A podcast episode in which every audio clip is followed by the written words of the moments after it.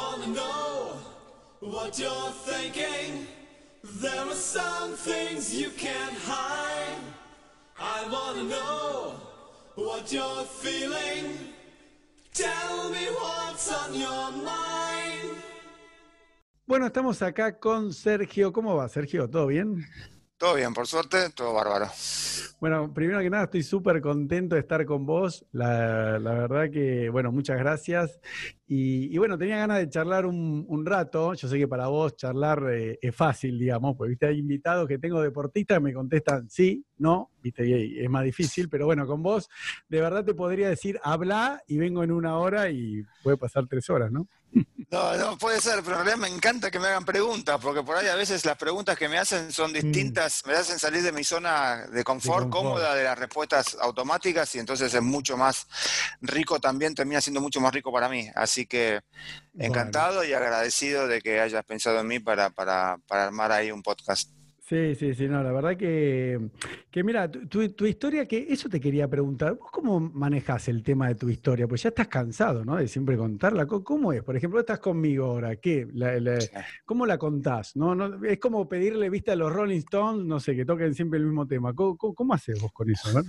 Bueno, que me compare con los Rolling, pues me pone, me va a hacer, me estoy ancho como, estoy como el ancho de No, pero viste cómo es, ¿cómo haces? Siempre te tenés que contar lo mismo, ¿cómo lo contás? No, o como eh, los Rolling lo tocás de distinta, viste que a veces los, los no sé, Angie lo tocan de distinta manera, porque ya están cansados. ¿Vos, vos cómo hacés? ¿La vas contando distinta? Pues la tenés que contar la historia. ¿Cómo, cómo contás tu historia? No, la, no es que la cuento distinta, por ahí empiezo desde otro lado, empiezo con el final y no con el principio, con la mitad, bueno. y después hago un corte y vuelvo para, para el, el inicio. Mm. Eh, tengo distintas maneras, hay gente que claramente me hace una pregunta muy específica y, y voy al grano.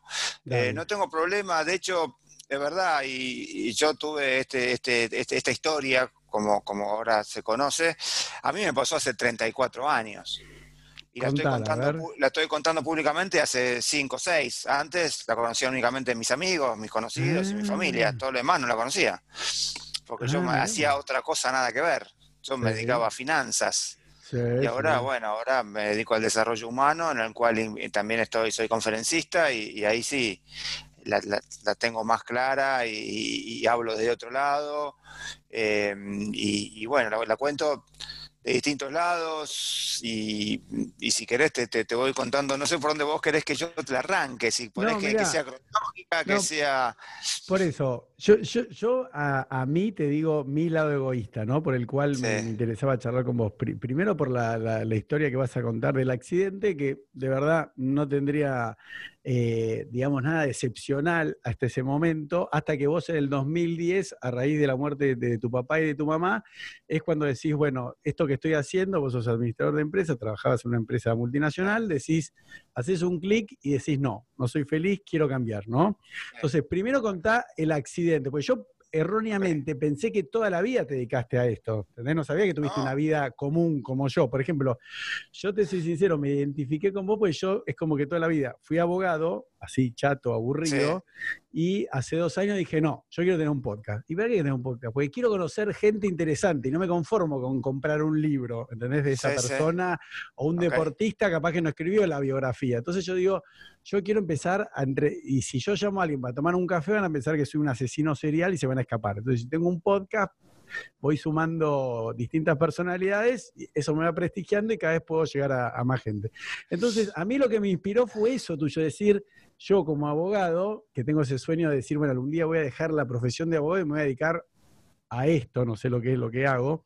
Entonces me, me gustó eso porque yo pensé que de toda la vida lo, lo habías hecho. No, lo no, no, no, y, y, y, es verdad lo que decís vos, en algún punto tenemos es, es, esa, esa similitud porque, porque sí, cuando, cuando, cuando se muere mi viejo, eh, que se muere un año y medio antes que mi vieja, decidí hacer algo distinto a lo que venía haciendo. O sea, no, no, no estaba contento, no estaba feliz y aparte adentro mío una, alguien me decía que tenía que hacer algo con todo lo que me pasó. Ah. Entonces empecé a cranear, a cranear esta, esta, este emprendimiento, porque yo es un emprendimiento, no tengo una ONG como a veces claro. me, me, ponen mal en los zócalos de la televisión, ¿viste?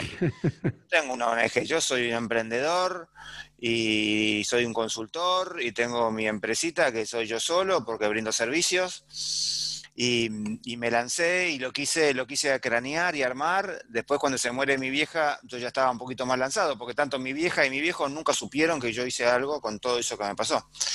Y y, fue un gran cambio porque yo soy licenciado en administración, siempre dediqué a finanzas y no tenía ni un, ni un acercamiento con respecto a lo que es toda la actividad blanda, más allá de haber yo sido entrenador de rugby de, mis hijos y haber estado vinculado como un coach deportivo, ¿no? Como un entrenador, no tenía más que, que, que esas, que, que, esos instrumentos, esas herramientas.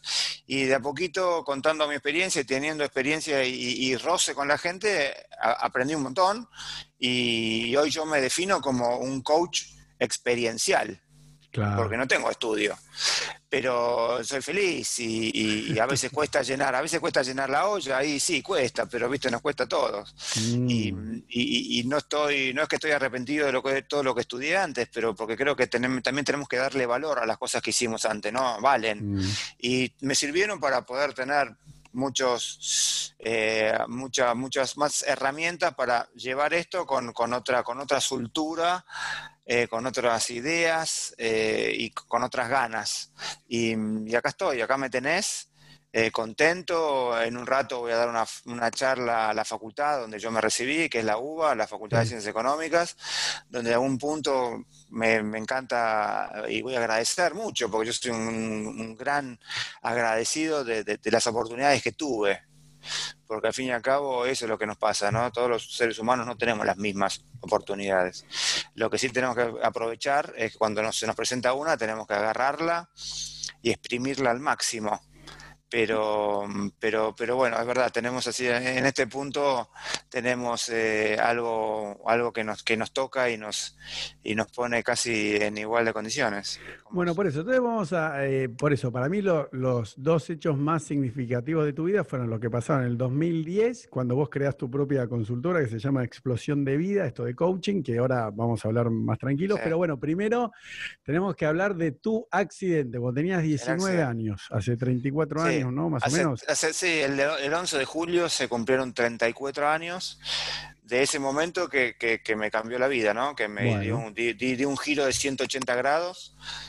Y también lo, lo a ver, no sé si conmovedor, pero lo loco de esto es que todo se origina en, en un festejo de cumpleaños, o sea, todo es lo más alejado a lo que terminó siendo.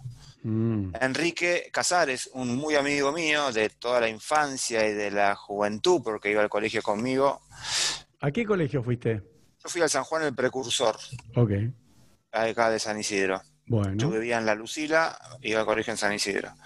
Y mm, cumplía 20 años y hacía, hacía mucho frío. Él había decidido hacer un asado en la casa y mm, como hacía tanto frío, decidió a cambiar los planes, en vez de hacerlo en la parrilla afuera, lo decide hacer en la chimenea.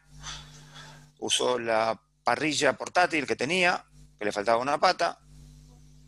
Agarró el mismo adorno que siempre agarraba para que esa parrilla pudiera estar estabilizada, porque no fue la primera vez que agarró ese adorno. Y antes que éramos siete los que estábamos en ese momento, iban a venir algunos más la familia de Enrique estaba en la planta alta, nosotros estábamos en el living, todos alrededor de la parrilla, una mesa ratona, escuchando y oliendo los chorizos y la carne, ese ruidito y ese olor inconfundible, tomando alguna cerveza, algún clericó. Y antes que pudiésemos entrar al primer choripán, una gran explosión nos, sorprendió a todos. Eh, destellos rojos, amarillos, naranjas nublaron mi vista eh, un calor me abrazó, el humo no me dejaba respirar y salí despedido 3, 4 metros para atrás, donde lo primero que quise hacer es, eh, fue levantarme.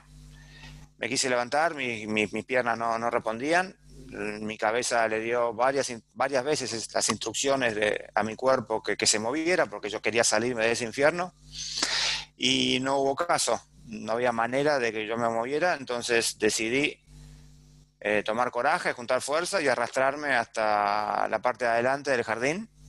Había un gran ventanal que estaba roto y creería que por ahí yo me, mandé para, el patio de, adelante Y cuando me di vuelta vi una escena literalmente de guerra, todo humeante, todo destartalado, un eh, montón de, muebles afuera.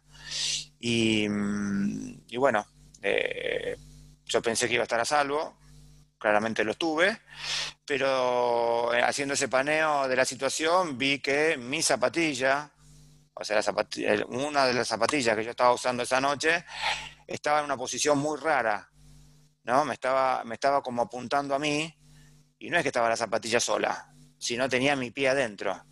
Entonces, ahí entendí que, algo mal me estaba pasando. Lo que me pasó en ese momento es que yo tenía una gran desesperación por vivir y sabía que no me tenía que ni dormir ni, desmayarme.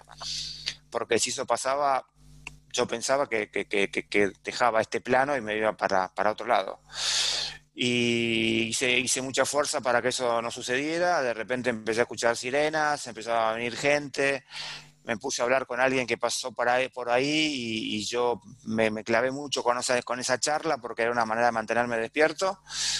Y después, bueno, los bomberos me llevan eh, en una camilla improvisada, porque en ese momento los bomberos no tenían mucha infraestructura y improvisaron unas camillas con los pedazos de puerta que estaban ahí dando vueltas por ahí y me meten a mí y a dos más, a Enrique, el dueño de casa, y a Martín, otro que también estuvo muy mal, a una camioneta, al móvil, como llaman ellos, al móvil 1, y nos llevan derecho al hospital de San Isidro, que quedaba a 20 cuadras de la casa, por suerte, a que me salvaran la vida. Así que ahí empezó, desde era un cumpleaños y el cumpleaños terminó en tragedia. Y para peor, Enrique, el dueño de casa, eh, se muere a los cinco días. Mm. Y Martín y yo pudimos, peleamos, peleamos esa batalla dura y, la pudimos, nos pudimos sobreponer, cada uno a nuestra manera y con nuestras heridas y con nuestros, nuestros problemas particulares, pero los dos pudimos seguir adelante. Claro, porque es eh, eh, eso que sostenía la cuarta pata era una bala de un cañón de la Segunda Guerra Mundial, ¿no? Que había comprado Enrique, el cumpleañero, el dueño de casa. Enrique, no, sí, el padre del padre, que también se llama Enrique, creo. El padre que, lo peor es que la habían comprado con la certeza que estaba descargada, de hecho estaba descargada, porque, porque yo me acuerdo haberla visto varias veces en otros, en otros asados, y era una, pata así grandota de hierro. A ver, mostrala con tus manos para lo que estamos viendo en YouTube. que era. ¿Cómo era la bala? era así de circunferencia. ¿Y, de alto? Y de alto así. A ver, un poquito más arriba, hermano, a ver. De ah, alto así. Ah, sí. Y más o ah. menos, unos 15 centímetros. Es lo que la pata es de cañón. Es, de cañón. tenía, tenía, la, tenía, la, tenía la, distancia o la altura perfecta para calzar con, la, pata que faltaba de la parrilla y tenía un reborde de la base un poquito más gorda, un poquito más gorda, pero, y te voy a repetir, eh, Elo, eh, esa pata o ese adorno o esa bala se había usado en otras ocasiones y yo fui testigo de que se usaba. ah, sí. Sí, sí, sí, sí, sí. Por eso se usaba con, sin ningún problema. El hecho es que em, eh, en estos días me, escribieron varios, por varios lugares y, dicen sí, sí, porque trotil, la coraza tenía trotil. El trotil es parte de la, de la, dinamita y la dinamita tiene un poco de nitroglicerina y la nitroglicerina, si queda, se pone muy volátil. Entonces puede generar el estallido o la detonación por el calor por el movimiento o por solamente una caída, ¿viste? Se cae y, mm. detona. Pero bueno, ahí tocó, debe haber sido por el calor. Pero, digamos, no tenía restos de pólvora, no sé, adentro. No, no, no tenía, estaba supuestamente vacía, pero algo de carga seguía teniendo. Mm. No fue descargada en su 100%. Entonces, eso fue lo que, generó... Y, vos te levantás al, al día siguiente y ya te faltaba una pierna. Mira, yo lo que me pasó a mí es que nunca perdí el, conocimiento, siempre estuve despierto. Yo me quedo dormido cuando entro al, quirófano en San Isidro y vienen a, anestesiarme. Y al día siguiente, cuando me despierto, después de todo eso, todo ese laburo que hicieron los médicos, que fue tremendo, y digo tremendo porque a mí, como siempre digo, tuve la suerte que me amputaran una sola pierna porque el protocolo hubiese dicho que me cortaran las dos. Y eso no sucedió, por suerte no sucedió. Y cuando me despierto al día siguiente, para peor, yo sentía mucho mis dos piernas, las sentía y me dolían mucho. Así que, si bien era un hecho que ya me habían podado el cuerpo, yo no me había dado cuenta. Porque no, no me podía tocar o no me quería tocar y aparte estaba con estaba sentado, estaba eh, acostado en una cama y había una sábana que se me levantaba a partir de la cintura, como si se formase una carpa porque en la pierna que me salvaron le faltó o, se perdieron 12 centímetros de tibia en la explosión. Mm. Entonces, al pedazo de pierna que me quedaba le tenían que poner una tracción, ¿no? Como si fuese unas poleas en el pie y en el tobillo para que la pierna no se termine de achicar, porque lo que pasa en nuestro cuerpo, el cuerpo humano es tan sabio que cuando se lastima, o le pasa algo, lo primero que hace es achicarse para defenderse. Mm. Entonces, como yo había perdido tantos centímetros de hueso y tenía la herida abierta, la piel y el cuerpo tiende a achicarse. Entonces, lo que teníamos que tratar de, o lo que tuvieron que tratar de hacer los médicos es de tratar de mantener la misma longitud de la pierna original.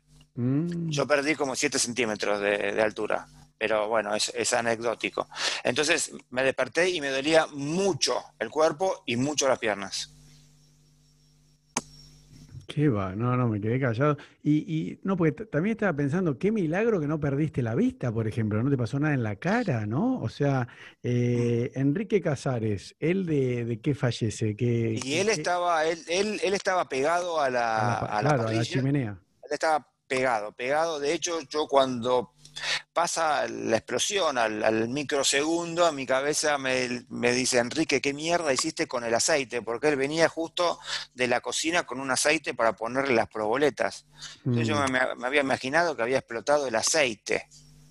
Él estaba ahí pegado. Y a él lo que le agarra es la onda expansiva. Y si bien su, la parte externa de su cuerpo estaba bien, relativamente bien, eh, todo lo que él tenía era un daño interno muy grande. Y él mm. muere a los cinco, a los cinco días. Y, el, otro, muchacho, Martín, ¿qué le y Martín lo, agarró algo cortante, algo como, como lo mío, que también fue cortante, y lo agarró al medio, al, a su costado. Entonces él cuenta que, cuando se toca a su costado ve, siente sus tripas, mm. tocando las tripas. Y, bueno, él, él, después tiene que estar como 50 días en, en, coma inducido en, una vez que sale del, del, hospital de San Isidro para recuperar toda esa parte del cuerpo. Él pierde un riñón, pierde dos, tres costillas y estaba tenía, tuvo que tener traqueotomía y tuvo un montón de, problemas físicos que después lo superó a todos. pero, pero, pero bueno, así nosotros, nosotros tres que éramos los que fuimos derivados al hospital de San Isidro, dos pudimos seguir y, uno, y uno no, y uno perdió, perdió la batalla. Qué, qué y, y, en ese momento vos, eh, cuando explota, ¿no? O sea, cuando te arrastras hasta que vienen los bomberos, todo, en un momento, eh, ¿Qué, tan consciente fuiste que te podías morir? O sea, ¿vos pensaste realmente que te podías morir o no? sí, sí, sí, sí, sí, sí, pensé y, de hecho mm, eh, mi terror era no eh, el tema de morirme. Eh, tenía 19 años, tenía toda una vida por delante mm. Y, aparte había dos cosas que, yo gritaba y decía. Primero, le decía a la gente, a los que estaban por ahí, que yo no identificaba y no veía quiénes eran, pero que éramos siete los que estábamos en el asado. Los cuatro que no aparecieron salieron tan, eh, tan aturdidos, quemados y, con un cagazo tremendo que, salieron por sus propios medios y ellos consiguieron a alguien que los llevara a un, a un, hospital. Y después lo que gritaba era que quería un cura, que mm. quería un cura que no me quería morir. O sea, tenía bien claro que no me quería morir. De hecho, y yo te voy a contar algo, de hecho, hace tres días me escribió el bombero que me sacó de la casa de Enrique, me subió a la ambulancia y me llevó al hospital. Me escribió y hablamos por teléfono y me contó un montón de cosas. Y, y él me decía, si vos pedías por un cura, vos pedías por un cura y mi compañero, que ya no vive, te decía, no, pibe, vos necesitas un médico y te vas a salvar. Bueno, todas esas conversaciones estaban en el, estuvieron metidas en el medio del traslado entre, entre la casa o la explosión y el, y el, y el hospital, ¿no? Era, era, era muy, era, fue, y ahí sí yo no me quería morir. Yo tenía claro que no me quería morir y de hecho hice todo el esfuerzo para, para no morirme. porque cuando me subieron a la camioneta, que ofició de ambulancia, yo no me quedé dormido, no me descansé, dije, bueno, acá estoy, ya me entrego, no. Seguí, seguí, seguí luchando y gritando y pidiendo hasta, hasta, hasta mismo en el, en el quirófano antes que me durmieran. Qué bueno.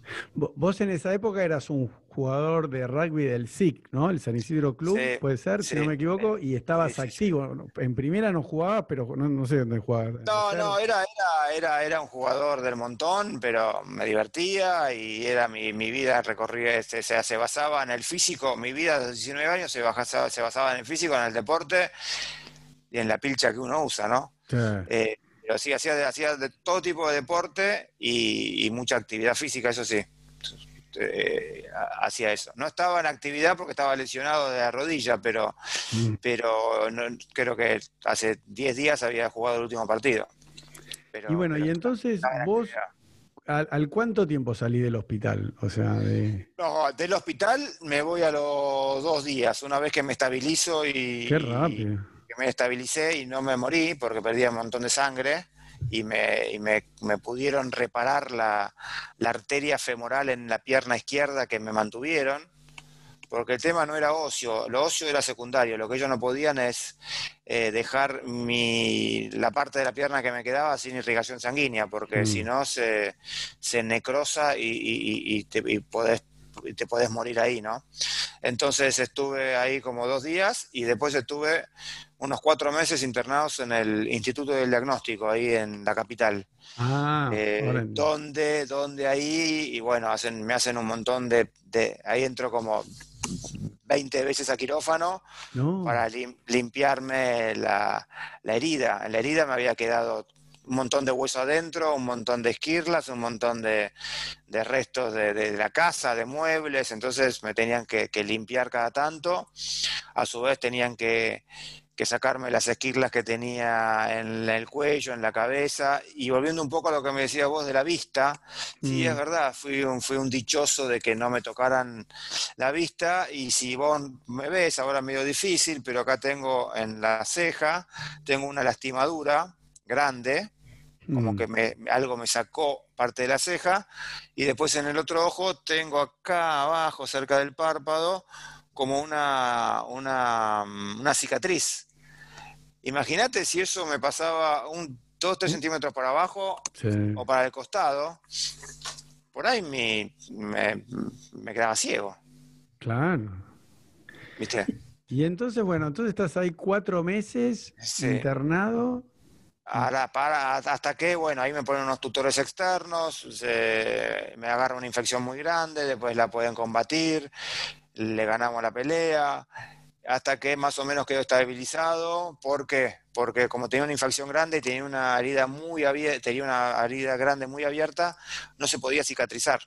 ¿Pero eso te referís a la pierna, la herida ah, grande? No. A mi pierna que me quedaba. La que no me quedaba ya tenía un muñón nuevo, piernita cortita, muñón nuevo, que también tuve mis problemitas, pero, pero, pero era bastante tranquilo. En cambio, mi otra pierna que había que cuidar, me había quedado un agujero muy grande eh, en carne viva porque no podía cicatrizar por, porque, como se llama, tenía infección. Hasta que un determinado momento eso se pudo cicatrizar, me tuvieron que hacer un injerto de piel, hasta que eh, me voy otros dos, tres meses a mi casa, internación domiciliaria, para ver qué se hace con mi recuperación. Porque hasta ahora tenía una pierna menos y la otra al 30%. Y mi viejo decide investigar por todos lados y tengo la, bendición de poder ir al exterior, a Estados Unidos, a que me reconstruyan la pierna. O sea, que me hagan una reconstrucción ósea y, vascular muy grande. Y ahí ah. estuve un mes y medio. que fue otro, otro suplicio de dolor, pero como yo quería estar, eh, yo quería estar eh, parado, mi sueño era estar parado. Primero mi sueño era, era no morirme, de lo cual lo cumplí. Después mi segundo sueño era estar parado. Y para estar parado tenía que pasar todo lo que mm, tuve que pasar y, bueno, era, era un precio que había que pagar y fue un, fue un tema complejo, pero fue, muy, fue de mucho aprendizaje y al fin y al cabo, hoy después de treinta y pico de años, yo puedo caminar tranquilamente porque tengo una tibia, porque la tibia la había perdido, me ponen parte de mi cadera como tibia, unida por tornillos, y, parte de la de una vena que tenía en la cresta ilíaca me lo conectan para que pueda irrigar bien, entonces fue todo un fue todo un, gran eh, eh, como, como dice, en tema óseo como un mecano y fue como un rompecabezas para unir la parte blanda. Pero estuve 12 horas en quirófano y un dolor tremendo, pero, pero bueno, hoy lo veo con, hoy lo veo con, nostalgia, pero, pero bien, contento y agradecido de poder haber ido ahí. Qué bárbaro. Y, entonces, ¿cuándo recuperás, digamos, más o menos tu vida que volvés a, la carrera? Porque ah, Ahí leo que estuviste dos años en silla de ruedas, ¿puede ser? Estuve entre, entre, sí, entre el accidente, estuve 19 meses entre estar eh, postrado en una cama y silla de ruedas. Eh, ¿por, qué? Porque si bien tenía el injerto y, se venía una recuperación, no podía apoyar. Ah. Entonces tuve que vivir en silla de ruedas hasta que en marzo del 88 me llaman por teléfono y me dicen, Sergio, a partir de ahora vas a venir acá al sanatorio, te, voy a sacar los tutores, te voy a, te voy a poner un yeso de la ingle hasta la punta del pie y vas a poder, vas a poder estar parado.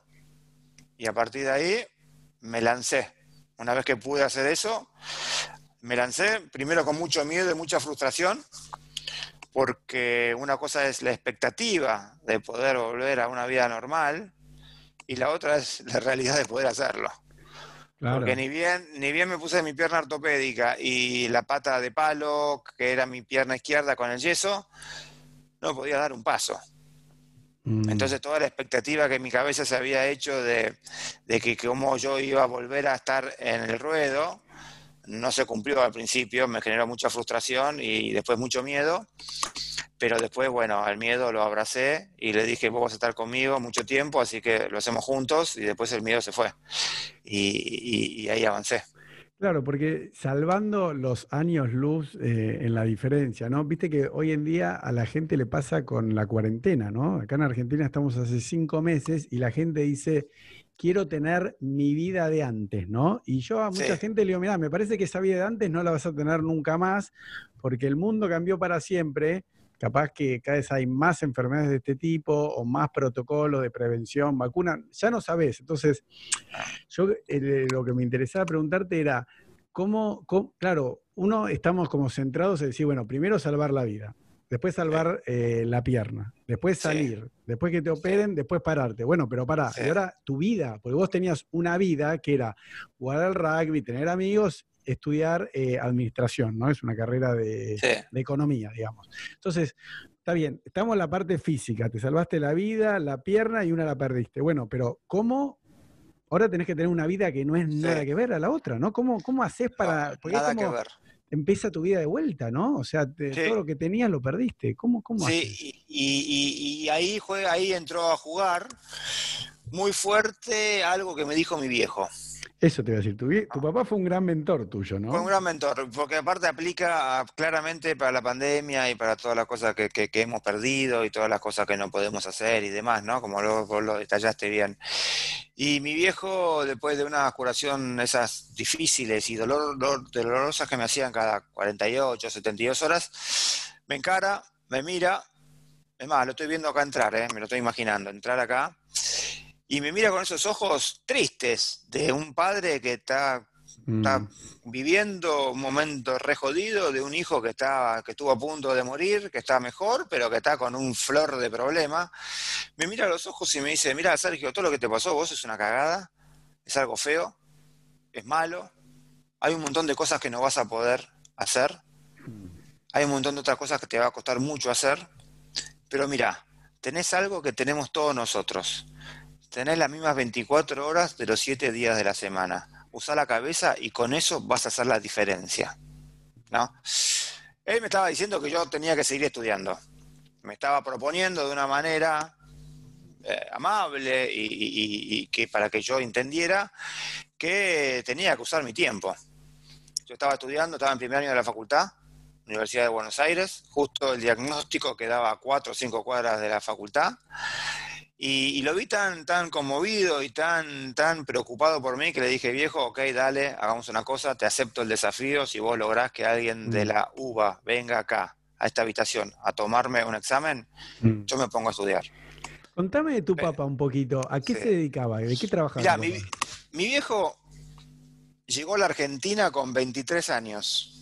Pará, y contame de dónde viene ese apellido espectacular que tenés, se llama Expert. Digo, ¿cómo, cómo digo ese, apellido? Digo, semejante apellido. Mira, y en realidad te, voy a hacer un poco de historia, porque al fin y al cabo yo puedo entender un poco por dónde vino ese, ese gen remador que tengo, ¿no? Ese gen de, encontrarle las cosas positivas a las, a las cosas malas que te pasan. Mi viejo vino a la Argentina con 23 años pero él vivía, en, él vivía en Bélgica. Ah, en Bélgica. En, Amberes. Y él pasó una infancia muy jodida, porque él cuando tenía 10 años, mm. los nazis ocuparon su ciudad mm. y los tuvieron que rajar de su casa y mm. vivieron casi 5 años como gitanos nómades boyando por Francia, por el sur de Francia, porque era la parte de Francia que todavía no estaba ocupada. Y mm, yo tuve una infancia y una casi adolescencia, porque él terminó la guerra con 15 años. ¿Pero el eh, apellido es expert? No. En realidad es, si lo voy a decir, es, expert, porque es francés, belga, es, de la parte eh, francesa no, no, no. Pero se escribe así como yo sí, lo se escribe como, se escribe, ah. se escribe como experto, pero sin la O. Sí. Y es más fácil decir expert o expert, porque bueno, en el inglés justo se dice así, más fácil. Pero, pero bueno, y él llega acá a la Argentina sin saber nada de castellano y se pone a remar porque viene con su viejo, con mi abuelo, porque lo habían designado como gerente del banco ítalo-belga un banco que se, instaló acá. Pero te hago una pregunta. Yo, yo soy de, la colectiva judía, ¿no? ¿No eran de la colectiva judía? No. ¿No? Qué raro. No. No, no, estaban en Bélgica, se, estaban ahí en Amberes. Bueno, en Amberes, sí. Bueno, en Amberes porque está el tema, está el tema de los diamantes y demás. Sí, claro, bueno, sabés que la colectiva judía en, Pero, pero, pero no, no eran, no, no, no, no. no, Bueno, y, entonces viene con el padre y viene con, su, con mis, dos abuelos, se instala en la Argentina y bueno, que hacía 23 años sabía hablar una, una jota de castellano y, se mudan a Casuso y van a un club donde ahí conocen a mi vieja porque mi abuelo paterno era profesor de francés en el Nacional de, de Buenos Aires. Mirá vos. Entonces ellos empezaron a investigar dónde podían hablar con alguien en francés. Y ahí se engancha con mi vieja. Y el viejo, bueno, cuando se, murió en el 2010, había un montón de palabras en castellano que no las dominaba y nos cagábamos de risa y él mismo se reía, ¿entendés? Entonces tenía unas frases y unos dichos muy divertidos y, fue, para mí fue, fue un... Y digo un gran mentor porque fue el que me dijo que me tenía que enfocar en lo que tenía y en lo que podía. Ah, pero para, no, me dijiste a qué se dedicaba él en Argentina, ¿cómo ganaba? Y él, empezó a laburar en una exportadora de cereales, ah, en, en Ibarra, que después Ibarra se funde y le terminan pagando un montón de plata en aceite, en aceite comestible. Bueno. Y después termina trabajando en Mungeborn y después en Nidera. Él trabajó como cuarenta y pico de años en Nidera Argentina, hoy es Cofco, es una empresa china, lo compró a Nidera Argentina. Eh, laburó toda su vida en la parte financiera de esta exportadora de cereales que tenía sede en Rotterdam y en, y en ¿cómo se llama? Y en, Buenos Aires. Para, ¿y vos tenés eh, hermanos? yo soy el cuarto hermano. ¿El, ¿El más chiquito? Sí. Eh, Jan me lleva 10 años, Florencia me lleva 9 e Inés me lleva 7. Mm. Así que tengo bastante diferencia de edad con, con, con, con, Flor, con Inés, que, la, que, vendría a ser la más chica de los tres. Eh, pero sí. No, listo. Entonces ahí tu papá, bueno, te dice eso y ahí arrancás con la facultad. Y ahí, me, y ahí me cambió, me cambió el foco de un montón de cosas. Y, lo pongo, como vos decías, con respecto a la pandemia. Mi nueva realidad era otra. Mi nueva realidad eh, no podía estar pensando y haciendo las mismas cosas que hacía cuando estaba físicamente bien. ¿Por qué? Porque me iba a comer un millón de paredes porque iba a querer entrar por un lugar que no hay una puerta. Entonces tuve que cambiar mi forma de pensar, tuve que ser creativo, en vez de la pilcha, la ropa, el físico y el deporte, tenía que buscarle la vuelta desde otro lado, ser más simpático, ser más divertido, eh, reírme mucho de mí mismo, pero en el buen sentido, tomarse todo con mucho más humor, eh, y, creo que eh, me empecé a reír mucho de mí pero bien, ¿no? Eh, y, ahí de a poquito, bueno, empecé a, armar, como decís vos, la parte blanda, ¿no? La parte espiritual, la parte, la parte del pensar, del, del, pensarte bien, del decir, bueno, me faltan un montón de cosas, pero tengo, tengo muchas otras. Tengo que tratar de, que, me jueguen a favor y no en contra, pero es muy difícil porque con el pensamiento, lo primero que pasa, en eh, la cabeza es que te juega en contra. Claro, yo, por eso creo que, que, que, eh, viste que dentro de todo lo malo de la pandemia, esto es como una muestra gratis, ¿no? De lo que viviste vos, por ejemplo, ¿no? Y como el normal de la gente la depresión que te agarra en cinco meses, ¿entendés? O sea, imagínate que te saquen una, de un día para el otro, te saque, perdés una pierna, estás internado, te operan así, no tenés ganas de vivir, no tenés ganas de hacer nada. Ah. Yo veo la gente, y lo digo con respeto y cariño, mujeres que dicen, me siento mal, no me puedo depilar, no me puedo tener el pelo. Y están deprimidas en serio, ¿eh? Y no es chiste, y no la voy a desmerecer, ¿eh? Y hombres también, ¿eh? Hombres que dicen, eh, no puedo ir al gimnasio, no puedo jugar al fútbol. Imagínate que casi te morís y perdiste una pierna, pero no es que, bueno, ¿en cuánto vuelve, en cuánto puedo salir de mi casa? No, flaco, esa pierna la perdiste para siempre, nunca más la tenés. Entonces, ¿viste no, no, pasamos ni esa prueba, una persona. no, no, tenés razón y en muchos casos últimamente hago mucho paralelismo con el con el COVID y el coronavirus, ¿no? Y también acá quiero quiero quiero un poco dividir la cuestión. Como decís vos, hay mucha gente que primero hay mucha gente que la está pasando mal y entiendo de la gente que la está pasando mal. ¿no? que necesita ese mango para sobrevivir porque se cortaron muchos mm. laburos. Pero por otro lado también hay mucha gente que en realidad está incómoda. Y cuando la gente incómoda se pone a protestar, me agarra un poco a decir, pará, pará, ¿sabes qué? La vida va por otro lado. La incomodidad, y sí, es un bajón. Digo, no está bueno, no está bueno. nadie, nadie, nadie está feliz con, la pandemia, o con el quedarte en casa, o quedarte sin laburo, o tener menos laburo.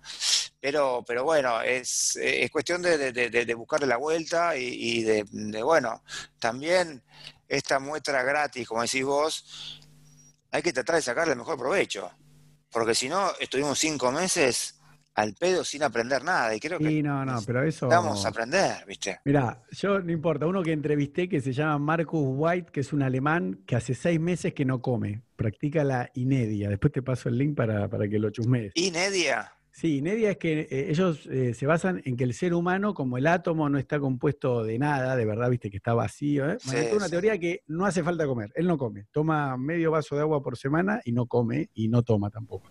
Eh, bueno, pero cuestión el mesiano es una gran oportunidad porque esto de verdad se hizo para que el mundo tome conciencia y la gente cambie y cuide el planeta. Le digo, pero no va a cambiar nada de nadie. Esta, esta cuarentena termina o no termina, porque bueno, viste, si se cumple, si no se cumple, que estemos en otro podcast, yo no voy a entrar en política, pero digo, nadie va a aprender nada. ¿Entendés? Entonces, esto, yo te digo, es una muestra gratis, pero cuando le pasa a la gente lo que te pasa a vos, no es una muestra gratis. Y dentro de estas cosas, viste, eh, cuando uno habla con la gente dice, bueno, pero yo qué culpa tengo que Sergio perdió una pierna, yo perdí el laburo, yo no puedo salir de mi casa, no puedo ir a jugar eh, al fútbol, ¿entendés? Para la gente dice, mira, esto es lo más grave que me pasó a mí. Yo tampoco te digo, che, Sergio, vos que te quejas que perdiste una pierna de este chico de África. Viste que yo me meto, se mueren 3 millones de chicos en África, en el continente africano, menores de 5 años por año por año, ¿eh? Por año. Tres millones de chicos. Yo no veo que nadie se esté rasgando las vestiduras. Ahora se mueren, viste, eh, no sé, eh, se van a morir un millón de personas blancas de países desarrollados de mayores de 80 años, están todos de, nadie puede salir de la casa, ¿no? Pero por los tres millones, solo en África, ¿eh? en total en todo el mundo se mueren cinco millones de chicos. Nadie, nadie se hizo problema por eso, ¿eh? O sea, yo no veo que esté la gente preocupada. Pero lo que te quiero decir es como que todo esto eh, hay gente como te pasó a vos, y eso es lo que te quería preguntar, ¿no? Porque uno dice, ¿por qué justo a mí? ¿Entendés? Porque no es que vos hacías, no sé, motocross, ponele, ahí que hay gente que, o que vos eh, corrías rally y te decían, che, Sergio, cortalo, hacías al adultismo, che, cortala con eso, o hacías kite, kitesurfing. Vos estabas en un cumpleaños, no era tu casa, vos no pusiste el asado, vos no pusiste la bala, vos no la compraste, no la compró tu papá.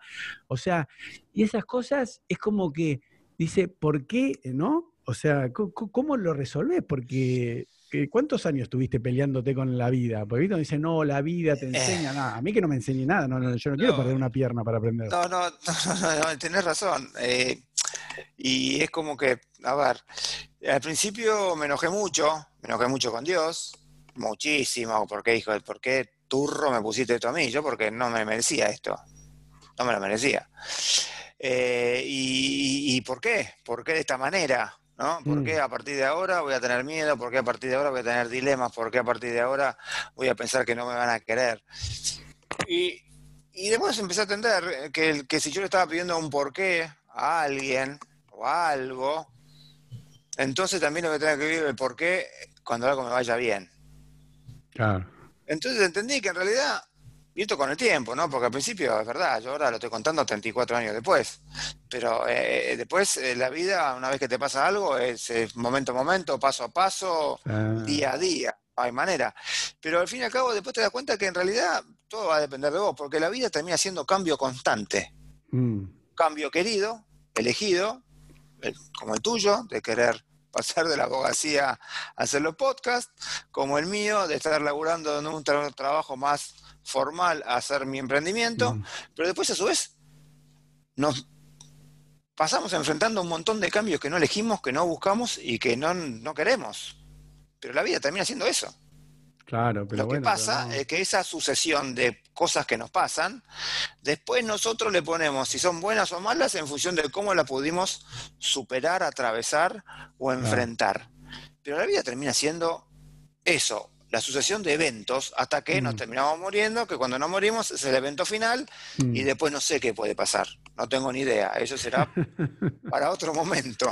Pero tengo una pregunta. Pero, perdón, ¿por qué? Y un momento sí, me calenté mucho. ¿Por qué a mí?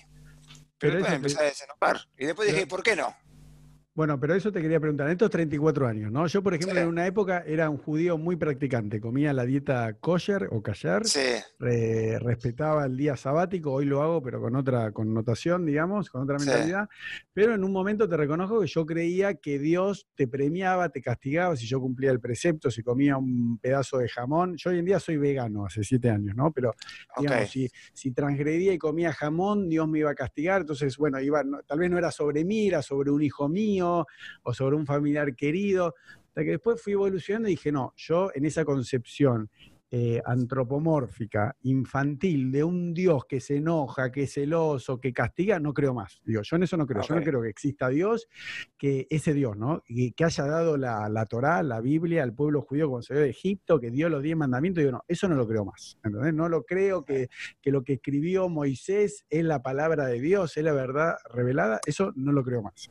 Es más, fue motivo de mi divorcio. Yo dije a mi ex esposa, le dije, que es eh, todavía judía ortodoxa, yo dije, no, yo eso no lo creo más.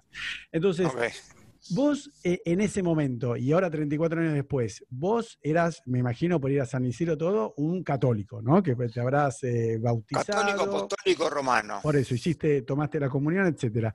Vos en ese momento, ¿pensaste que Dios se enojó, te castigó? ¿Y qué pensás hoy, 34 años después, sobre Dios? A ver, contá.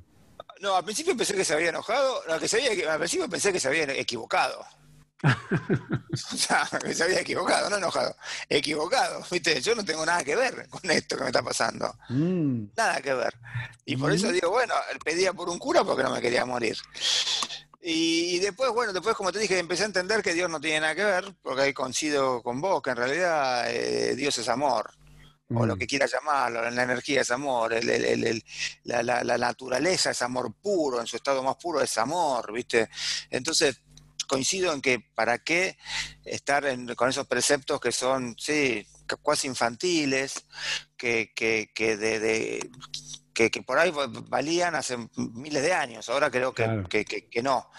Pero hoy yo me siento un tipo bastante espiritual, eh, con, que yo creo en Dios, creo en la energía, creo en, en, no sé, en el universo. Que Pero no vas a la iglesia los domingos, digamos. Y cada tanto voy, si voy a leer, si, si hay una misa por alguien, voy mm. y, rezo, pero sobre todo digo, acá estoy, te agradezco, todo, toda la noche le agradezco mm. a alguien, no sé a quién, por los viejos que tuve. Los viejos no, los elegimos. Mm. los viejos no, te, te toca que te toca.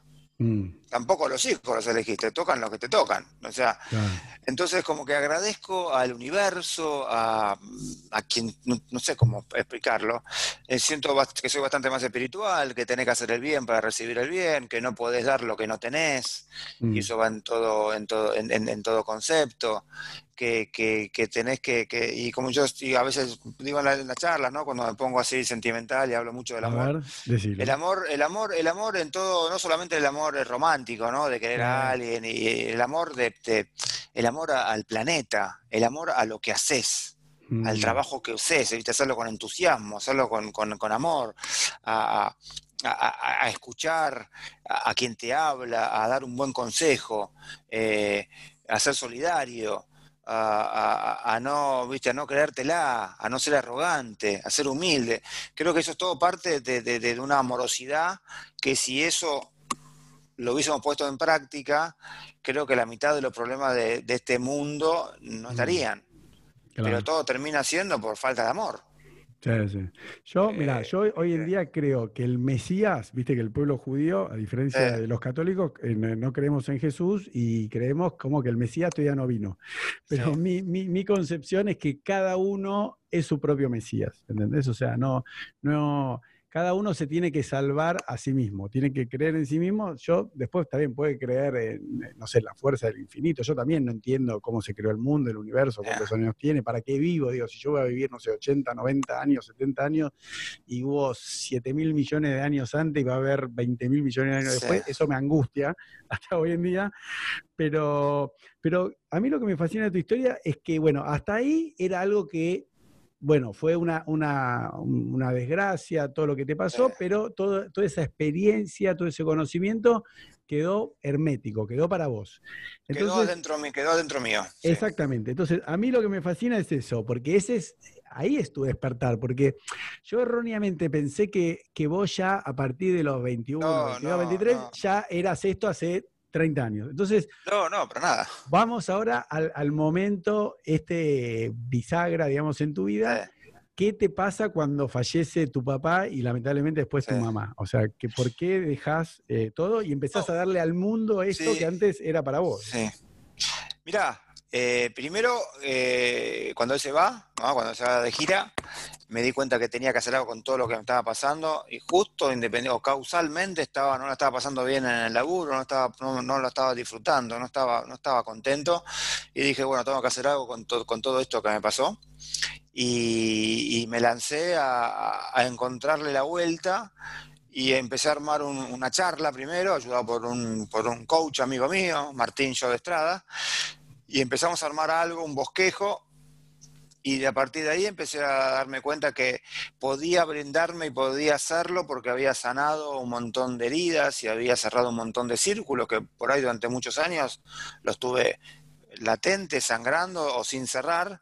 Entonces a partir de ahí, bueno, dije, wow, mira qué bueno que está esto. Y aparte lo cuento, lo digo, después se muere mi vieja, en la cual ninguno de los dos pudo experimentar mi, mi, transformación, si querés llamarlo de alguna manera. Y, y, cuando empecé a dar esas charlas o esos cursos, me di cuenta que cada vez que yo daba algo me retroalimentaba y me sanaba. Y, y dije, wow, esto está bueno, haces algo que te gusta, que intentás que te dé un mango y aparte te sana, es el combo perfecto. Pero pará, contame cuándo, cuándo dejas tu trabajo, porque yo siempre digo en, este podcast, y es lo que le trato de enseñar a mis hijos, sobre todo al más grande que tiene 15 años, le digo, mira, la vida se trata de ser feliz, y para ser feliz tenés que hacer aquello que harías gratis, no, no te importa la plata.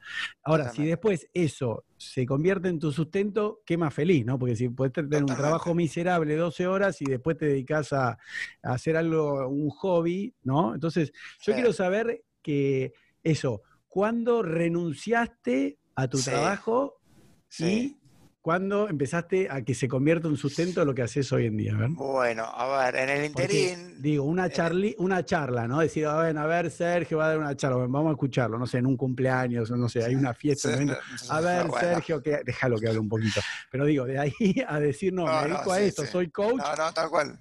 ¿Cómo es? A ver. No, a ver, porque en realidad en el interín pasaron un montón de otras cosas, ¿no? ¿Qué pasó? Eh, porque hablemos de la reinvención. Yo me tuve que reinventar, aparte, eso después. Yo me tuve que, primero, me tuve que reinventar laboralmente más allá de este paso previo, o mm. paso posterior, perdón, porque yo en el 2001 manejaba una cartera de inversiones de una compañía americana de seguros de retiro, y en el 2001, después cuando este, nuestro bendito y amado y querido país explota por los aires, mm. a mí es el primero que echan. ¿No? Mm. Entonces me tuve que reinventar laboralmente, me asocié a una agencia de viajes que se dedicaba a, turismo deportivo, en el cual yo no tenía mucha idea, pero me encantaba el deporte y sabía hablar inglés. Entonces, bueno, era casi todos los trabajos eran con grupos de afuera, entonces, bueno, el tema es que esta compañía había estado en el peor de los mundos porque tenía deudas en dólares y activos especificados a 1.40. Así que tuvimos que remarla muchos años para sacarla a flote, la sacamos a flote, le hicimos crecimiento, fue, genial.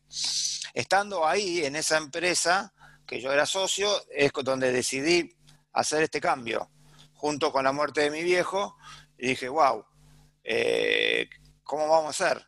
Pero mm. bueno, también sabía que tenía que mantener a mi familia, ahí yo seguía casado, seguía casado.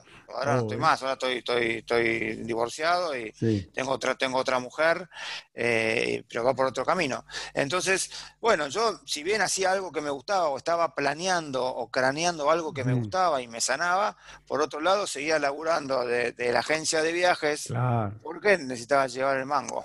Exacto. Pero un momento dado decidí dejar y me lancé especialmente a lo mío y dije, bueno, si tengo que bancar un año para, para remarla, para perfeccionarme, para tener más roce, para ser más, no más creíble, pero para tener un producto y un, más lindo y más copado y que la gente le guste, estuve un año sin hacer otra cosa que, que explosión de vida. Y después por, por, después me, me, volví a asociar, no, me contrató otra agencia de viajes que era competencia mía, pero que yo tenía todo ese expertise adentro, que me dijo, no, vos tenés que hacer algo con esto, está buenísimo. Le dije, bueno, hagamos una cosa. Mi propuesta es que yo sea remoto, una cosa que se hace ahora, que tenga mis tiempos, que no tenga que hacer nada y que, bueno, más que no tenga que hacer nada, que no tenga que hacer presencia física en la oficina y que la prioridad la tiene explosión de vida. Y me dijeron que sí. O sea, dije, wow, buenísimo.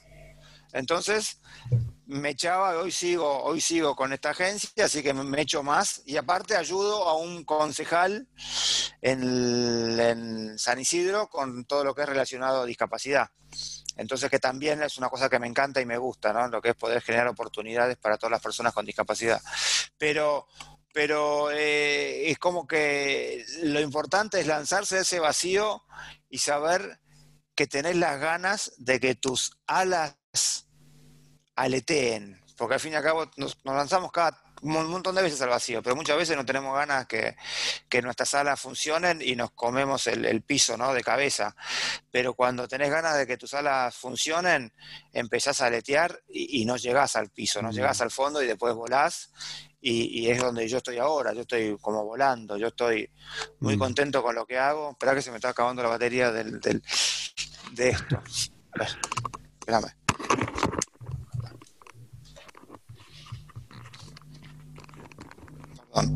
Y, es como que fue ese cambio, fue gradual, pero fue muy, muy puntual y cortante en mi cabeza. Y ojalá que hoy pueda dedicarme 100% a esto, pero estoy tan cómodo con lo otro y fueron tan buenos conmigo que, hoy sigo relacionado, pero explosión de vida es lo que amo. Relación de vida es mi propósito en esta vida. Eso te iba a decir, qué lindo. Porque a mí lo que me interesa, que yo siempre, viste, yo entrevisté a muchos, yo tengo como un fetiche, viste, de frustrado con los deportistas así. Entrevisté a Orsanic, el capitán, claro, el capitán de la Copa Davis, a Maya Isega, que es jugador de hockey, a medallista, bueno, a nadadores, Sebastián Krismanich, que ganó medalla de oro de taekwondo. Eh, bueno, un montón de medallistas eh, olímpicos, ¿no? Y, y, a veces, viste, como que uno cuenta la historia y como que para mí siempre se saltean el, el, momento más difícil, ¿entendés? Que es el que por lo menos a mí me inspira, ¿entendés? Porque la gente dice, eh, bueno, estaba así y bueno, yo hoy en día tengo 2.000 empleados y no, está bien, pero no entendí cómo, hiciste. Y yo creo que la gente lo que necesita para, para, inspirarse es justamente, bueno, primero lo que vos viviste cuando tuviste el accidente, que eso es una etapa de tu vida, pero después otra que yo me siento más identificada es, bueno, contame bien, porque para ahí te saltaste un capítulo del libro para mí. Es, vos empezás a, Porque es re difícil, ¿entendés lo que te digo? ¿no? Yo, por ejemplo, siempre cuento, yo ahora hice un curso de cómo tener tu propio podcast, porque a mí hacer el podcast me llevó 18 meses. Capaz que me compré los micrófonos, me compré la cámara, me compré el trípode, averigué el software, todo, pero hasta que hice el primero, el primer capítulo que lo grabé y que lo subí me llevó 18 meses. Entonces, imagínate decir, bueno, soy coach, voy a dar charla, eh, no me animo ni, ni, loco. Entonces, contame cuando vos decís, bueno, tuviste este coach que te ayudó a armar una charla de una hora. ¿A quién le diste? Porque es lo más importante, ¿no? Yo, por ejemplo, eh, hace poco lo digo, vendí los, los primeros dos cursos de cómo tener tu propio podcast. Estaba más contento yo que, los que los compraron. Obviamente no le dije que eran el uno y el dos. Pero te quiero decir, ¿a quién le diste la primera charla? ¿Y cuánta gente había? ¿Y en qué ámbito fue? Porque digo, no, no, está bien, está bien. Te, entiendo, te entiendo, y es como eh, ver el lado B de todo, ¿no? Que es lo, más, es lo más Claro, pues ¿sabes cuánta gente dice, yo quiero, yo trabajo de contador, de abogado, soy, eh, tengo una pyme, eh, soy comerciante, pero no, no sé, quiero dedicarme a otra cosa, ¿no? O quiero ser coach, como, como vos, ¿no? O quiero dedicarme a no sé qué, pero no me animo. Entonces, contanos para que entendamos como el, el denominador común, como si fuese una fracción, bueno, cuando vos tenés esa idea, fallece tu papá, fallece tu mamá, decís, bueno, yo quiero esto que pasé 34 años, bueno, 34 son ahora, antes eran 24, ponele. Bueno, este coach que me nombraste te ayuda a armar una charla. bueno, barba, eso lo puede hacer, digamos, hasta ahí no saliste de tu ámbito interno. ¿A quién le diste la primera charla? ¿Dónde fue y cuánta gente hubo? A ver, decime eso. Bueno, pero en realidad te que hacer un poquito antes. Mejor, dale. la, primera, di la primera charla a un grupo de amigos eh, y me sentí frustrado porque me salió horrible, acartonado, duro, eh, se me trababan las palabras, la lengua se me trababa, no podía hablar y entendí que, eh, que no era por ese el camino, que teníamos que hacerlo más atractivo, porque, y más, y ahora esto nos da más la razón, cuando vos entras a un podcast, una charla, lo que fuese, si en los primeros dos o tres minutos no te enganchaste, chao. Soleta. Entonces dije, tenemos que hacer otra cosa. Entonces dije, armemos un video. ¿Pero un video para qué? Un video para contar la historia. Ah. La contar la historia que sí, contar el accidente. Y después vos hablás, y después vos escuchás preguntas y las respuestas que das. Entonces ahí tuve que abrirme yo y abrir a varios, porque en realidad dije, bueno, vamos a hacer una cosa, vamos a hacer un video, pero no es un video de cumpleaños de 40, donde viene cualquiera, me habla. No, esto es un video que habla y hace referencia a julio del 86, a los que estuvieron en julio del 86. 11 de julio, ¿no? 11 de julio. Sí, que a veces se ve medio antipático, pero bueno, entonces agarré a mis cuatro hermanos, agarré mm. a los que estuvimos en el accidente, a los que iban a ir y no fueron, y a los que estuvieron particularmente muy vinculados a mí. Entonces, otra chica, que es la del video, que me conocía de antes, mm. o sea, no tuve que explicarle nada porque ella me fue a visitar al sanatorio y, antes habíamos tenido algunas cositas, entonces me conocía, eh, no tuve que explicarle nada. Entonces ella entendió al toque que tenía que armar una historia en el video. Entonces agarramos fotos viejas, recortes de recortes de diario, eh, físico, porque acá ahora está bien, pasa algo ahora y te está todo en internet todo el tiempo. Del 86 no hay nada.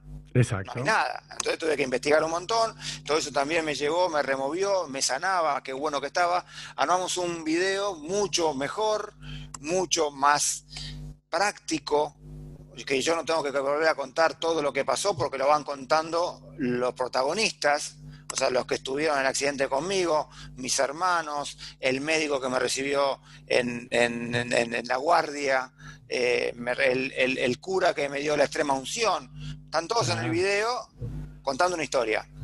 Y después esa historia la presenté en el Teatro del Viejo Consejo Deliberante de San Isidro, como presentándome en sociedad. Qué atrevido. No te decían qué narcisista, qué gólatra. ¿Por qué hay que hacer? No, bueno, no sé, como que algunos te decían, pero te parece, ¿viste? Claro, viste que la gente te enfría. Yo, yo nunca le conté a nadie que iba a hacer un podcast porque si no te tiran todos para abajo. Te para abajo, ridículo, ¿quién va a ir? Nadie te conoce. Y, bueno, y, de a poquito, te voy a ser sincero, este, me, me, puse todo muy lindo, todo bárbaro, y pero me puse un saco, un jean, un jean oscuro, unas zapatillas cancheras, una camisa, y tuve que salir a enfrentarme al público, que en ese caso eran bastantes, eran como 100 personas. Uh, ¿Tanto? ¿Quién los convocó? Sí. ¿Cómo, cómo sí, porque eran todos amigos, eran, viste, estaban todos. Ah, era como tu cumpleaños, digamos. Todos dijeron, che, vamos Sergio. Eh, y viste, un montón de gente apareció. Mm. Eh, no sé si 100, pero 80. Ah, está bien, es lo mismo, 80. Y, y, y, ¿qué me pasó? Me transpiré todo. estaba, con los nervios, transpirado mal, pero una adrenalina que corría por, viste, esta la voy a pifiar. Y no, no la pifié y armé, eh, y armé, la, armé, armé todo. Y eh, pasó el video y agarré el micrófono y empecé. Y, y de a poquito fui fui mejorando ese léxico, mejorando ah. mi, teatralidad, ¿no? Para, que, sea, que sea impactante, los silencios, las pausas, em, eh, todo, eso, todo eso va mejorando o empeorando, no sé, puede ser cualquiera de las dos cosas. Y, y de a poquito dije, bueno, esto tengo algo, pero no es suficiente. Y empecé a armar talleres y empecé a armar cosas y empecé, empecé a decir, bueno, tengo que buscar diversidad, de buscar distintas cosas. Pero las primeras veces más, de hecho hoy, cuando mm. doy una charla, me, si no tengo adrenalina previa a la charla, digo, esto no es para mí. Mm.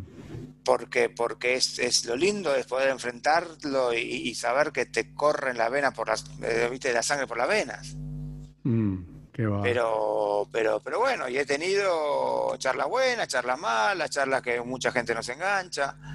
Y, de a poquito, pero previa a ese, a ese, esa presentación en sociedad, también di charlas mucho más cortas, presentando mi, historia muy breve, muy de manera de, de ver qué feedback había en relación a la historia en sí no, no la historia de Sergio Expert, sino la historia de un accidente, una historia de resiliencia, un ir para adelante, a ver que, mm. si había algún tipo de, si, si, si, el mercado estaba para algo así y todas, todas las repercusiones que tuve fueron buenas. Entonces eh, dije, wow, vamos, vamos por este camino, estaba bueno y, ahí, y de ahí no paré. Pará, pará. Y lo que me interesa, entonces entendí eso, me encantó. Entonces la primera eh, fue en un teatro. la, primera, la, presentación oficial fue en un teatro. Claro, entonces, bueno, en ese caso está bien, pero después creo que cuesta más la segunda, porque ¿dónde es la segunda? Porque después decís, ¿quién me va a llamar? Porque ahí yo te lo digo desde afuera, con, yo tengo una frase nueva que es con amor, respeto y cariño. ¿Viste? Cuando no quiero que se me ofenda el invitado, le digo, te voy a decir algo con amor, respeto y cariño. Después le digo lo que pienso, yo te digo, con amor, respeto y cariño.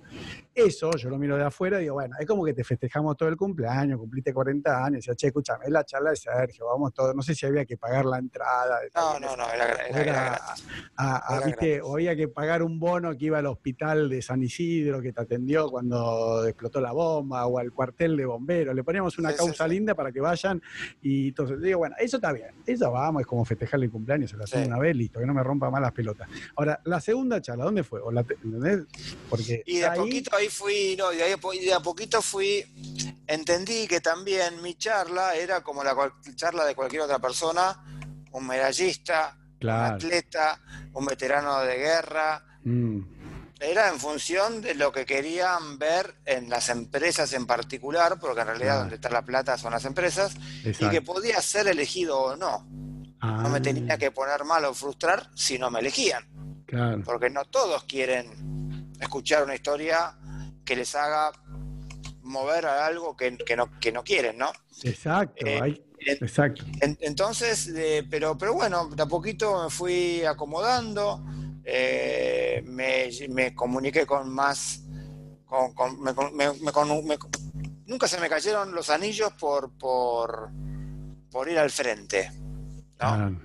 Y sé que acá tenés que ir al frente, tenés que meterte el ego en el bolsillo y, no, y, no decir, no, bueno, entonces haga a mí que me llamen porque para mí es muy importante, si me llaman está bien y si, no me llaman, que no me llamen. Y dije, no, me parece que por ahí no va. Entonces de a poquito vas diciendo, che, estoy haciendo esto, ¿sabes que me la sé con esto? La charla te juro que está buena, pim, pum, pa, y veo que es difícil venderse uno. Es muy difícil. Eso te iba a decir, no hay más. Es difícil. Eso me lo dijo, me lo dijo, bueno, no voy a decir el nombre y apellido, pero me lo dijo el que trajo a Copperfield, ¿no? Acá en Argentina en los 90, es un paisano mío, y me dijo, mira, Elías, la regla del show business es nadie se puede vender a sí mismo. ¿Entendés? Por eso pagan un 30% a un representante, porque si vos ya te vendés a. Está bien, en el caso de Messi lo hace el papá, pero ya no, no, es Messi. Entonces, y a mí me pasa mucho con el podcast, que yo ya entrevisté más de 100 personas, pero hay 400 que me rechazaron. ¿Entendés? O sea, yo creo que uno de cada seis o de cada siete. Y es impresionante, yo leía en la nota tuya de Infobae que todos los días tenés cinco segundos cuando te levantás, ¿no? Si te pones la pierna ortopédica, no sé qué. Y yo a veces digo, ¿qué es lo que me hace querer seguir contactando gente, porque lo hago yo, no tengo un equipo de producción. A veces fantasía digo, no, a mí me gustaría hacer como un canal de televisión, tener un programa como Mirta Alegram o Andy Kuznetsov, y que te digan, hola, te llamo a la producción del programa de Elo, ¿no? Y ser lo suficientemente famoso y conocido, y que me digan, che, esta semana viene este, todo, y yo digo, uy, que a veces fantaseo, ¿no? Pero es como que me pierdo la mitad de lo divertido que es yo tengo una filosofía, te la cuento. Yo hace siete años que soy vegano y no tomo, no me drogo, eh, no, tomo, no me drogo, nada, ¿no? Entonces, ¿por qué? Porque creo que la vida hay que vivirla lúcida, ¿no?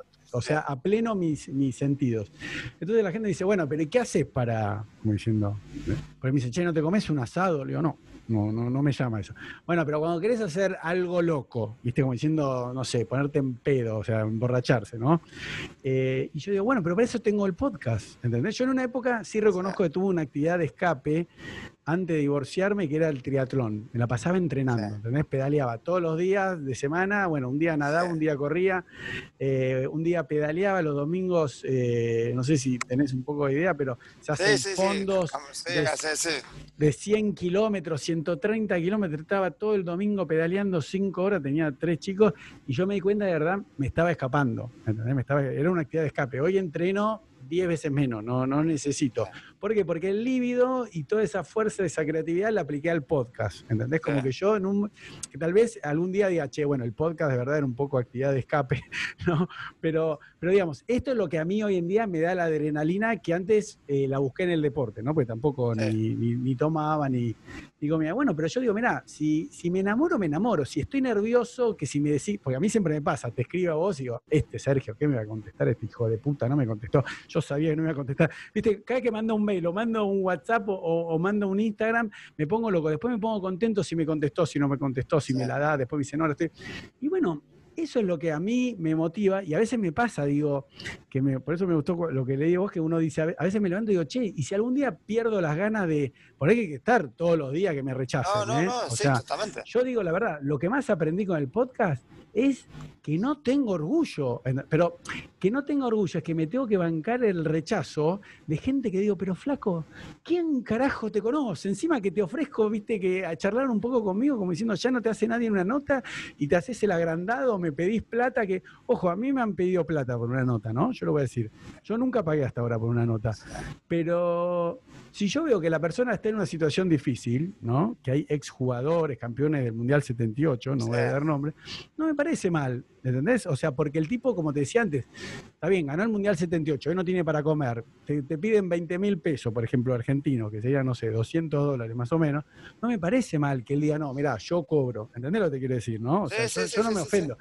Pero, pero bueno, eh, por eso me inspiraba tanto eh, tu historia, o sea, como que yo pensé que era desde, desde que te pasó la inicio, no, Claro, no, que esto fue hace 10 años.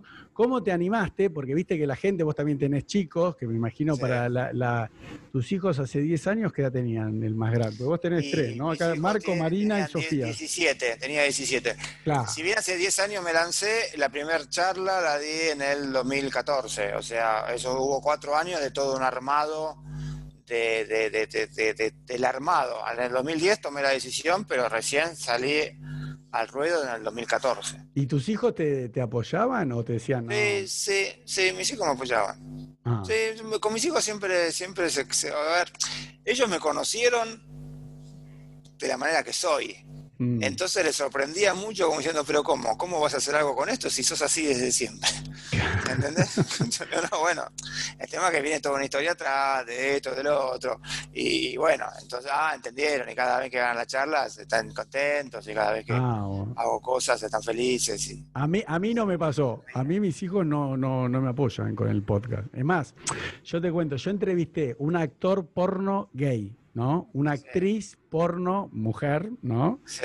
Y una conejita de Playboy, que también hizo, eh, digamos, de 100 entrevistas, tres fueron sobre esta temática. A mí me, parece que no hablé nada obsceno, nada, es una charla. Pero, es, pero, pero es que, uno tiene un montón de intrigas y un montón de preguntas y un montón de... Sí, pero viste, me parecía, yo no le veía nada, y aparte fue una charla, te invito a que la veas, súper respetuosa, donde no, no, no se habló, nada fuera de lugar, viste que llama la atención, porque vos pensás que vas a abrir con una actriz porno, bueno, eh. la, puedes ver.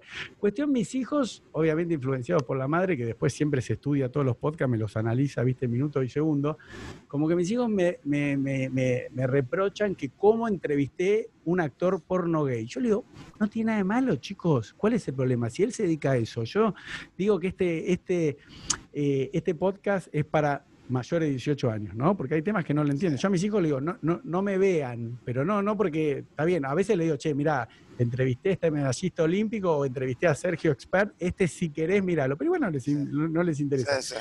Pero por eso te preguntaba, porque bueno, en mi caso no tengo el apoyo de, mis hijos, y tal vez tus hijos, eh, en su momento como que les daba vergüenza que el papá salga a dar charla, decir, che, papá, pero hace falta que cuente lo de la pierna, no, dejate joder, viste, como diciendo... pero no, no, apoyaron. No, no, no, bastante bien, no, por ahí decían, che, ¿vas a trabajar de esto? ahí estaba, viste, el principal, eh, viste, como diciendo, ¿cómo va de esto? De esto no puedes trabajar. De esto no, se trabaja de esto, bueno. En eso, en eso estamos. Bueno, yo tengo una anécdota también divertida que yo la tengo que contar siempre la misma porque el invitado no la conoce, ¿viste? Como a mí me pasa cuando entrevisto gente conocida, también le digo, mirá, yo no conozco toda tu vida, tampoco me voy a poner, eh, ¿viste? Como, ¿viste que hay cierto, ¿viste que hay un estilo de entrevista que el entrevistador eh, se estudia la vida del que va a entrevistar, pero a mí me gusta charlar, entonces, pero bueno, con más razón al que yo, eh, como vos, al que invité, no conoce mi vida. Entonces siempre cuento las mismas anécdotas porque estoy charlando y entonces la gente me, escribe, che, deja de, contar siempre la misma anécdota, deja de hablar de vos. Bueno, pero está bien, estoy charlando con el invitado, vos me estás escuchando como que... Bueno, pero entonces la, charla, eh, la anécdota divertida, que la conté varias veces, por eso hice la salvedad, es que mi mamá, como buena madre judía, cuando yo empecé con el podcast, dijo, bueno, va a ser uno por mes. Como diciendo, bueno, hace 12 por año, ¿no? No pasa nada. Entonces cuando empezó a ver que yo hacía uno, dos, tres, cuatro, todo, y aparte, yo ahora publico todos los jueves a las 7 de la tarde uno. Pero en una época estaba más agrandado y publicaba dos por semana o tres. Pero después como me daba miedo, viste, quedarme sin, sin episodio, dije, no, voy a publicar uno por semana y los voy. Entonces, la anécdota divertida que te cuento, que bueno la sabes, es que mi mamá me llamó como buena madre judía y me dijo, che, Elías, te hago una pregunta. ¿Vos estás trabajando de abogado? Porque estás todo el día con el podcast. Dice, ¿cuándo trabajas? Yo estoy preocupado, tenés tres hijos. Entonces, la nota divertida que yo le dije a mi mamá, mira, mami, ¿vos cuántas horas por día ves Netflix? Mi mamá YouTube no, no, ve porque tiene 70 años. Me dice, no, tres horas. No sé, dos horas por día, tres horas, fin de semana, cinco, seis horas por sábado y domingo. Y bueno, mami, yo como que tengo mi propio Netflix. En vez de sentarme y hacer zapping, yo eh, eh, contacto a la gente, la entrevisto, edito el podcast, lo subo, le digo, ¿qué tiene de malo que haga esto? ¿Entendés? Como que mismo mis hijos decían, che, papá, pero vos tenés que estar trabajando, dejá de paviar con el podcast. digo, che, chicos, pero lo único que falta, que me digan, ¿entendés? Yo dije, razón. Y si me quiero ganar el sustento con esto y ganar 20 veces o 30 veces menos de lo que gano como abogado, no importa lo que gano, ¿no? Sí, sí. Y quiero decir, no, yo quiero vivir de esto. Bueno, chicos, no sé, no, no tengo más plata para pagar la medicina prepaga, para pagar la escuela privada, para pagar la casa. También estoy en mi derecho. Así de que... no, no, pero, pero, pero, que es así, pero que es, que es tal cual, ¿viste? Es como que... Eh, y volvemos un poco a lo que decías vos antes, que en realidad si nos hace feliz, eh, está buenísimo hacerlo. Bueno, es una pena no hacerlo. Bueno, pero por eso otra cosa que también me sentí identificado es tu divorcio. Porque alguien podría decir, che, escúchame, Sergio, no, sé el nombre, ¿no? No lo vamos a decir, che, pero esta mujer que te bancó toda la vida, con la pierna, que estuvo en los peores momentos, que es la madre de tus hijos, che, ¿por qué te divorciaste? ¿Entendés? Como, ¿no? Vos también eh, pasaste por un divorcio, que yo también lo pasé, ¿entendés? Como diciendo, bueno, está bien, la pasé bien, es la madre de mis hijos, pero decidí o no, eso también es válido. No, es que totalmente, me parece que, que, y aparte, en realidad es, no sé, en mi caso, o sea, en mi caso nadie nos obligó a que nos casáramos, nos casamos. O sea, no es que oh. alguien, entonces tampoco hay obligación de quedarse para siempre. Pero ¿en qué año te divorciaste? Yo quiero saber, si vos hace 10 años empezaste con esto, ¿cuándo te divorciaste? Y esto habrá sido en el 2012, 2013, 2012. O sea, dos, tres años después de que arrancaste con lo... Mi, mi, mi mujer, eh, mi, mi ex mujer no está en el proceso de expresión de vida. Claro. No, no, por eso también me siento identificado porque a mí me pasó, yo ya venía con todo esto que te decía que me, escapaba entrenando triatlón, no estaba bien eh, a nivel pareja, yo era un tema mío, y, el podcast es como, viste, venía con eso y yo dije, no, no, no, no yo, me, quiero divorciar, quiero empezar mi podcast, no sé qué, no sé qué, chum, y, y no como que en esta etapa de mi vida decidí no, estar acompañada por ella, ¿viste? Como diciendo, bueno, está bien, la madre de mis hijos, pasé un montón de cosas. O sea, yo mi primero y mi tercer hijo fueron con tratamiento de fertilidad. El primero tardé cinco años, hice tres, tres tratamientos, etcétera. Pero bueno, pero qué sé yo, no. Por eso también me te digo. No, no, somos, somos, somos muy, somos, eh, tenemos muchos puntos en común. Claro, no, y, por eso viste que a veces eh, las historias como vos pueden inspirar, eso es lo maravilloso, a un chico o a una chica de 15 años, que vos puedes ir a un secundario y hablarle a un chico que no sabe qué hacer de la vida y decirle, mira, escúchame, vos tenés la posibilidad de elegir. A mí un día, a los 19, me explotó una bomba y no, no tuve elección. ¿Entendés? Entonces vos puedes darle una, charla a un chico de o un chico, una chica de 15 años, se la puede dar a uno de 20 que no sabe si seguir o no en la facultad, uno que no sabe si seguir o no con el novio, o a una persona de 30, 40 años que está aburrida con el trabajo, no sabe para qué trabaja, no sabe si seguir casado, ¿entendés? ¿No? O sea que, que es muy fuerte porque escucharte a vos es como dicen, che, pero ¿cómo? Y además, porque a mí me llamó también la atención, digo, ¿qué? ¿Se separó de la esposa de toda la no, no, bueno, sí, es, es, es, es que es, eh, termina siendo eso, ¿viste? Termina siendo que, creo que eh, con el tema de edades y las cosas que te pasan, por más que lo que te pasó, te pasó, tenés que ver qué querés para adelante. Y que los sueños, no los sueños no tienen edad. Podés tener 50 años y tener un sueño y ir en busca, o tener 15, ¿viste? No hay que comprar el buzón de que uno es demasiado pendejo para soñar o que uno es demasiado viejo para, para, dejar de soñar. Me parece que es una, una, pelotudez. ¿Qué crees que te diga? Yo creo que si no tenemos un sueño, no nos levantamos. Y creo que todavía me sigo levantando por esos, esos cinco segundos porque sigo teniendo un sueño en la cabeza. El día que no tengo más un sueño, no sé si, si, si, el angelito le gana al diablito. No, no, me, encanta lo que decís, pues yo tengo una abuela que es una gran inspiración para mí que tiene 99 años. Es psicóloga y todavía trabaja, ¿no? Y además nació con una discapacidad que tiene una pierna también, no sé si 6 o 7 centímetros más corta que la otra, o sea que toda la vida fue, digamos, discapacitada, ¿no? Siempre tuvo un auto, pero así todo, con 99 años, acá en Argentina, no en Miami, que es más común, maneja. Tiene un auto de discapacidad y maneja y da, da clases en la facultad, va al hospital, que trabaja gratis.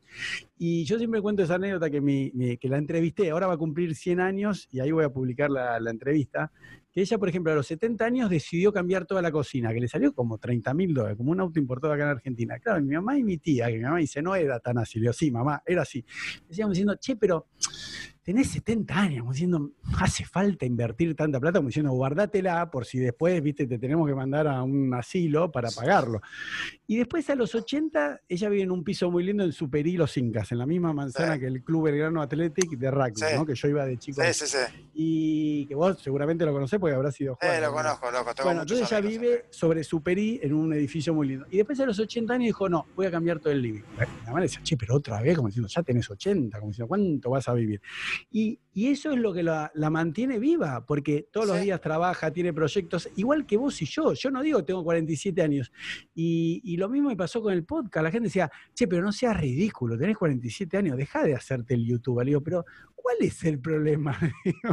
si a los 45 años me quiero poner un canal de YouTube y hacer entrevistas, ¿cuál es el problema? ¿Tenés? Mi abuela me enseñó que, vos puedes tener 99 años y tener la mente de 20. A veces a mí me pasa, la gente dice, ay, no sé usar el celular. No, no entiendo cómo es el WhatsApp. No, eh, YouTube no lo entiendo. Le digo, escúchame, flaco, mi abuela tiene 99 años, tiene un iPad, tiene un iPhone, usa WhatsApp, tiene Instagram, tiene Facebook. Déjame joder, ¿entendés lo que te quiero decir?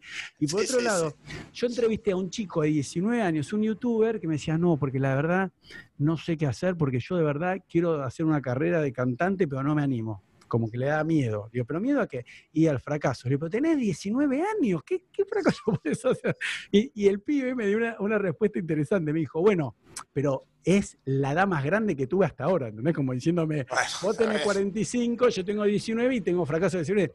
Entonces te das cuenta, ¿no? Cómo todo es mental, ¿no? Es impresionante. Puedes tener 19 años y sentirte viejo. El pibe decía, no, porque tu hijo, yo tengo un hijo que es youtuber, que es el tema de otro podcast, eh, me dice, es youtuber de los 11. Y yo te, empecé a ser youtuber a partir de los 17. Digo, pero me estás cargando, tenés 19 años. Así.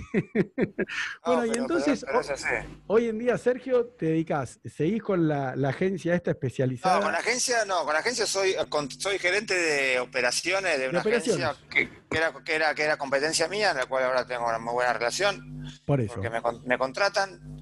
¿Y eso cuánto tiempo te lleva? ¿Cuánto tiempo y ahora, bueno, calcularle que desde el 19 de marzo, cero. No, no, pero antes, digamos. no, no me llevaba, no, no, es, que es muy, es justo el, turismo especializado que hacemos nosotros, no es un turismo de todos los días. ¿Por mm. qué? Porque en realidad hay, hay periodos o ventanas donde tus grupos salen o vienen. a ver, pero dame un ejemplo para entender qué era un paquete. Suponete, no, suponete te vendo una gira a, Sudáfrica 15 días. Sí. ¿Y qué hago ahí? Entonces, eh, yo, no, nosotros no atendíamos a gente en particular, atendemos grupos. ¿Por qué? Porque el llamado telefónico de una persona es lo mismo que atender a 40. Porque siempre hay alguien atrás. Entonces, lo que hacemos es, atendemos solamente grupos porque no te llevan tanto tiempo. Está bien. ¿Y cuál es el paquete que le vendes de deporte? Y le vendo el aéreo, el, avión, la estadía, eh, los partidos o la parte deportiva o excursiones. ¿Pero qué partidos? Ahí no entiendo. ¿Es para que ellos...? Para que ellos jueguen. Para que ah. ellos jueguen contra similares en Sudáfrica. No son un club de hockey, los a jugar contra hockey. Son un club de volei, los a jugar contra volei. Son un club de fútbol ah. contra clubes de fútbol. Eso puede ser un club o un colegio, digamos, que se van esas giras. Se van de giras, mm. exactamente. Ah, ya entendí, ya entendí lo que es. Y de lo mismo hacemos para gente de Inglaterra, Australia, Nueva Zelanda y el receptivo. Entonces, ¿qué, ¿qué pasa? Tenemos mucho laburo los días que están de gira pero después no tenemos tanto laburo. Entonces yo lo que hacía era, era me echaba. Iba dos semanas a la oficina, dos, dos semanas, dos días a la oficina, tres días me quedo en casa, hago el laburo mío de, explosión, eh, hago todo mucho más, era mucho más eh, virtual. Así que y, de explosión antes de la, de la, cuarentena, digamos, ¿cómo? Y la, y la explosión, charlas, ¿cómo es? Mira, estuve antes del 14 de marzo, volví de México, de dar mm. unas charlas en una, en una universidad. Qué bueno. El tercer Congreso Internacional por la Paz, que se daba en Sinaloa. Mira vos. ¿eh? Mira vos. Después llegaba y supuestamente me iba a Mendoza para una empresa y después me iba a, a República Dominicana para otra empresa. ¿Serio? Y después, sí, y después me iba, me después tenía varias cosas acá dando vuelta, pero bueno, se, terminaron cayendo todo. Pero ¿y particulares no? no, y particulares, a ver, tengo algún par, soy, soy coach experiencial, como yo te dije. Eh, el que me llama, no salgo a, ofrecer mi servicio de coach. El que me llama y le interesa cómo yo vibro, no tengo ningún problema pero no hago tanto individual, hago todo mucho más eh, empresas, organizaciones, porque en realidad he ido a universidades, a cárceles, a, empresas grandes, chicas, medianas, eh, colegios, y, ahí hago charlas y doy talleres. Y a su vez, también tengo varios, eh, tengo varios socios estratégicos donde cuando me piden algo que yo no puedo, me asocio a esa persona y vamos con un combo, un mix un combo, algo que hago yo y algo que hace él. Ah, sí, ¿cuál es el combo? Me piden, ventas. Che, ¿está para hacer ventas? Y yo no soy vendedor, pero lo que te puedo decir es que a través de mi experiencia puedo dar un montón de herramientas de la venta, pero a su vez vamos con un experto que sepa de ventas, ah, entonces te hago un combo en el cual es la venta, que vendría a ser un proceso más duro, y te doy herramientas blandas que las que te doy yo en función de mi experiencia. Entonces es como que hago toda una combinación de, de, de, unas capacitaciones mixtas. Y ahí mm. uso hay uso a socios estratégicos. Qué bárbaro. No, mira, bueno, y ya para ir cerrando, ya, ya te despido, te, dejo volver a tu vida. Yo había notado mientras hablaba con vos el tema de, viste, el, científico Stephen Hopkins, ¿no? Cómo eh, él, la enfermedad le fue tomando todo el cuerpo, pero él, viste, movía con eh, un puntero acá en, la mejilla, movía la, computadora, que viste que se hizo famosa la, voz, viste, está registrada eh, de él, y cómo teniendo la capacidad mental, el, tipo todo lo que hizo, ¿no? O sea, yo me imagino que, yo por ejemplo, te digo, que a mí un poco me deprimió, lo digo públicamente y no me da vergüenza, cuando Elon Musk llegó eh, con el cohete de él a la Estación Espacial Internacional y ahora volvió, hace dos semanas, viste que fue y volvió. Y yo dije, este tipo tardó 18 años en hacer la empresa, ¿no? Xpace, 18 años tardó la empresa hasta que tuvo éxito ahora con esto, ¿no? Fue y volvió. Y yo digo, ¿y yo qué hice en cinco meses de mi vida? Por eso yo digo, Sergio, que a veces los ejemplos tan eh, eh, así exagerados, no sé si son buenos, porque yo lo veo a Elon Musk y me deprimo, te juro. Yo decía, che, pero yo no hice nada, sigo, sigo siendo abogado, con el podcast tampoco la terminé de romper, digo, y este Elon Musk fue y volvió al espacio, digo, no, no, yo me, me, pegó mal. No, pero que en realidad son muy pocos. No tenemos, eh, claramente no tenemos el lado B de toda su vida. Y, y, obviamente eh, hay una gran realidad y que no, que no voy a decir nada que, no sea, que alguien no sepa. Cuando vos tenés una gran espalda financiera, mm. es todo mucho más fácil. No quiere decir que sea exitoso, que sea exitoso lo que haces pero que sea más fácil, es más fácil y que puedas bancarte más, más quilombos y más adversidades y más crisis, seguro. Pero, pero lo que el tipo hace es, bueno, claramente él, él, él, le va, él, no sé si le va bien o mal, él le encanta lo que hace. Ah, es una, es una locura. Pero, pero bueno, ese era uno, lo de Stephen Hawking, y otra cosa, no sé si viste el especial de. Por eso es una de las cosas positivas. Yo que me la daba de pseudo intelectual, decía, no, yo no miro, viste, no hago zapping tele, no miro hace 25 años. Pero digo, la verdad que hay muy buenas series, eh, muy buenos documentales en Netflix que yo vi, viste, que yo que soy vegano, hay uno que es Our Planet, nuestro planeta, que habla de los animales, como estamos rompiendo todo. Pero dentro de esos vi el de Bill Gates, viste, que antes no, no, no, no viste, como que me sentía mal si me ponía a ver una película, una serie, viste, en Netflix. Y, y, cuando a Bill Gates le dicen, ¿qué es lo que eh, más miedo tenés? Y él dijo, de, de, de, que me deje de funcionar el cerebro. ¿Entendés? ¿no? Entonces, como a veces, como bien vos decís en esa nota, que después voy a poner el link de Infobae, como cuando te agarra esto a los 19 años, uno está pensando en las chicas, en hacer deporte, en lo estético, ¿no? Todo pasa por, por lo material, por comer, por tomar alcohol, como al final uno, como te decía mi abuela, tiene 99 años, ¿no? Y yo la veo y digo, pero no tiene sexo, no sé. Yo le pregunté a la abuela, pero ¿hace cuántos años no tiene sexo? Y me dice, no, hace 30 años. Pues, ponele, ¿no? Porque lo dice, como es psicóloga no tiene problema. Entonces digo, ¿cómo a veces una persona lo que a los 19 años, cuando vos te agarró, que fue el peor momento, porque cuando uno más materialista y, ¿no? y más superficial es, después te das dando cuenta con la vida que la verdad que una pierna de verdad eh, no, no, no pasa por ahí la vida, ¿no? O sea... No, no, no, no pasa. Ayuda por ahí, incomoda, sí, pero es como todo. Eh, es, es, son cosas que te vamos, como dije al principio, son cosas que te van pasando. Pará, y, última pregunta, ¿y nunca se te dio por el deporte? Viste que hay muchos que después de un accidente así dicen, bueno, ahora subo el Himalaya con una pierna, ahora subo la Concagua, con... eso no. Nunca se No, en realidad es que el quilombo que tengo es, mi, es en mi otra pierna reconstruida. Entonces la tengo que mantener y la tengo que cuidar porque si, si, me pasa algo vuelvo a silla de rueda. Ah. pelotudeando, una vez jugué un fulbito, me quebré la gamba y terminé tres meses en silla de rueda de nuevo. Entonces dije, no, esto tengo que cuidarla. Ahora juego al golf, camino, eh, caminaba esas maratones que son de 5 kilómetros, ¿viste? Que son mm, medias representativas, camino. Tengo la pierna izquierda bastante bien para estar parado, puedo jugar al golf mm. sin ningún problema, mm. pero trato de darle poca baqueta, y más que todo ahora a mis 54 años. No, no, no empecé con eso que tenés 54 años, porque sos re joven. Ahí, ya, a mí cuando la gente me dice, tengo 54 años, yo digo, yo tengo 47. tengo, tengo 54 para darle baqueta a la pierna, tengo que tener más conciencia, nada más, es eso. joven, me siento joven, sabelo. Ah, recontra joven. Escúchame, Sergio. Eh, bueno, a ver, yo siempre le pido al, invitado que termine con un mensaje para la audiencia, ¿no? Entonces, ¿qué le dirías a, la gente que nos escuchó? Así algún mensaje, bueno, para vos eh, te dedicas a esto, eh, lo que vos quieras decir, algún mensaje así motivacional y con eso ya cerramos. No, volviendo un poco a la actualidad que estamos viviendo, no sé cuándo, cuándo esto va a salir, pero la actualidad que estamos viviendo hay una cosa que siempre nos van a pasar, es que vamos a tener momentos donde, donde vamos a estar sin red de contención, que nos vamos a sentir bajoneados, con problemas, que no salimos. Siempre se pasa, siempre todo termina pasando.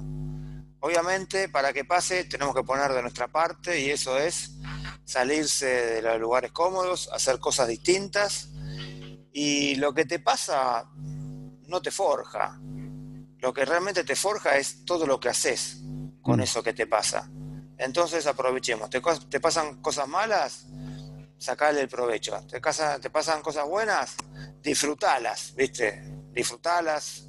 Y, y, que bueno, que me parece que vinimos acá para ser feliz, para ser felices y, que, que, que, la vida es corta. La mm. vida es corta y nos puede cambiar de un momento al otro. Así que eso es mi mensaje final, Elo. Bueno, Sergio, te agradezco un montón, la verdad la, pasé muy bien, te mando un abrazo grande. Abrazo gigante. Chao. Chao, chao. Muy bien.